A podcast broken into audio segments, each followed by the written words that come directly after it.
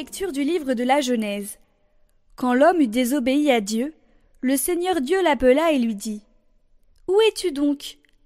Il répondit J'ai entendu ta voix dans le jardin.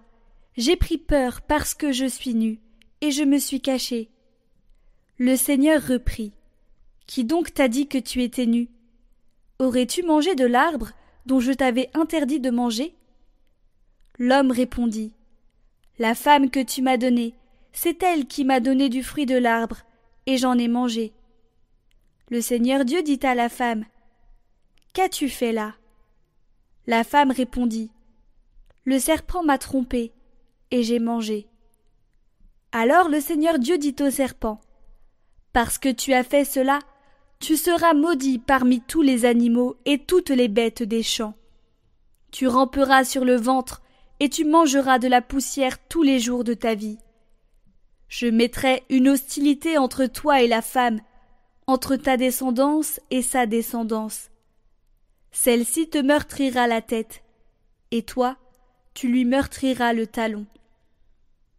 Le Seigneur Dieu dit ensuite à la femme Je multiplierai la peine de tes grossesses. C'est dans la peine que tu enfanteras des fils.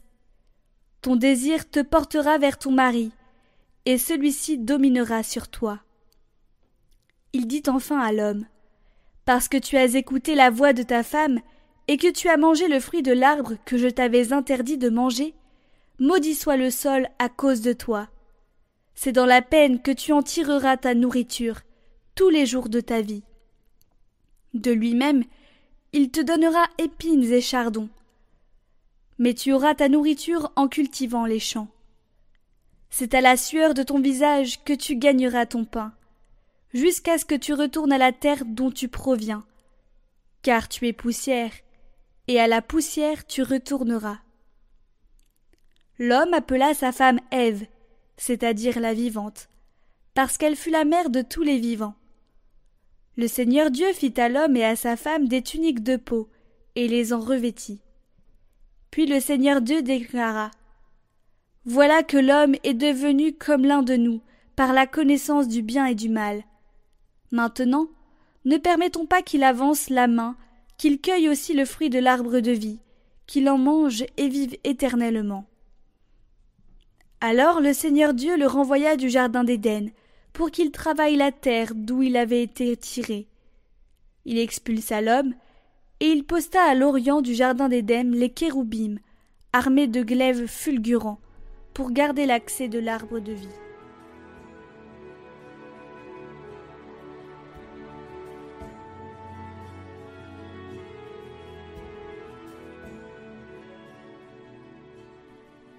D'âge en âge, Seigneur, tu as été notre refuge.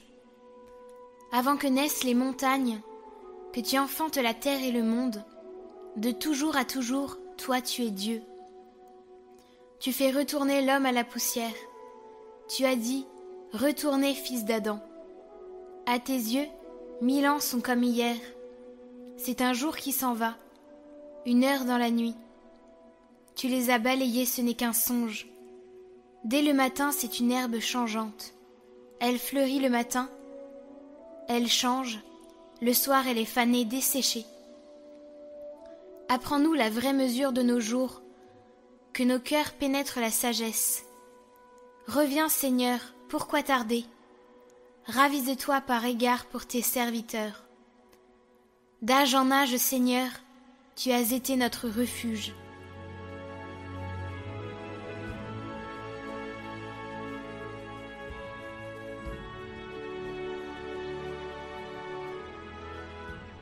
Évangile de Jésus-Christ selon saint Marc. En ces jours-là, comme il y avait une grande foule et que les gens n'avaient rien à manger, Jésus appelle à lui ses disciples et leur dit J'ai de la compassion pour cette foule, car depuis trois jours déjà ils restent auprès de moi et n'ont rien à manger. Si je les renvoie chez eux à jeun, ils vont défaillir en chemin, et certains d'entre eux sont venus de loin. Ses disciples lui répondirent où donc pourra-t-on trouver du pain pour les rassasier ici dans le désert? Il leur demanda Combien de pain avez-vous? Ils lui dirent Sept. Alors il ordonna à la foule de s'asseoir par terre, puis prenant les sept pains et rendant grâce, il les rompit, et il les donnait à ses disciples, pour que ceux-ci les distribuent. Et ils les distribuèrent à la foule. Ils avaient aussi quelques petits poissons que Jésus bénit et fit aussi distribuer. Les gens mangèrent et furent rassasiés. On ramassa les morceaux qui restaient, cela faisait sept corbeilles. Or, ils étaient environ quatre mille. Puis Jésus les renvoya. Aussitôt, montant dans la barque avec ses disciples, il alla dans la région de Dalmanuta.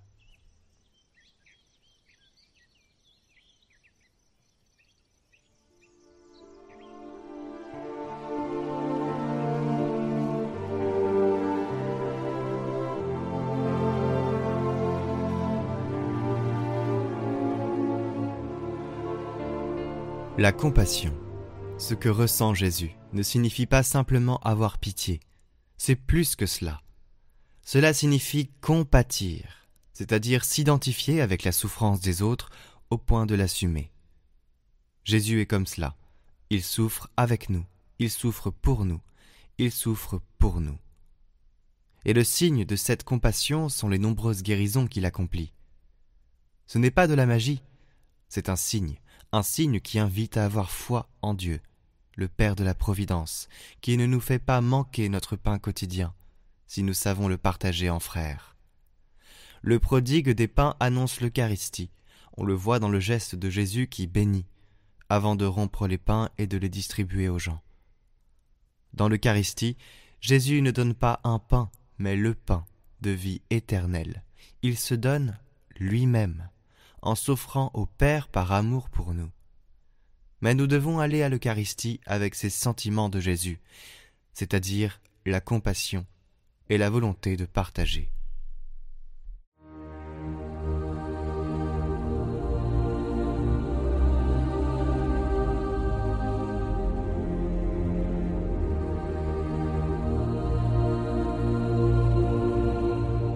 Au nom du Père, du Fils et du Saint-Esprit.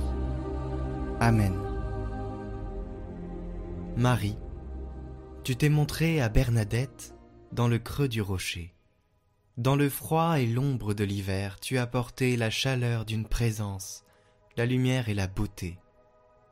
Dans le creux de nos vies obscures, au creux du monde où le mal est puissant, apporte l'espérance, redonne la confiance, toi qui es l'Immaculée Conception, viens en aide aux pécheurs que nous sommes. Donne-nous l'humilité de la conversion, le courage de la pénitence. Apprends-nous à prier pour tous les hommes. Guide-nous vers les sources de la vraie vie. Fais de nous des pèlerins en marche au sein de ton Église. Aiguise en nous la faim de l'Eucharistie, le pain de la route, le pain de vie. En toi, Marie, l'Esprit Saint accomplit des merveilles. Par sa puissance, il t'a placé auprès du Père, dans la gloire de ton Fils, à jamais vivant. Regarde avec tendresse les misères de nos corps et de nos cœurs. Brille pour nous comme une douce lumière au passage de la mort. Avec Bernadette, nous te prions, Marie, dans la simplicité des enfants Fais-nous entrer comme elle dans l'esprit des béatitudes. Alors nous pourrons dès ici-bas commencer à connaître la joie du royaume et chanter avec toi Magnificat. Gloire à toi, Vierge Marie, heureuse servante du Seigneur, Mère de Dieu, demeure de l'Esprit Saint. Amen. Notre-Dame de Lourdes, priez pour nous. Sainte Bernadette, priez pour nous.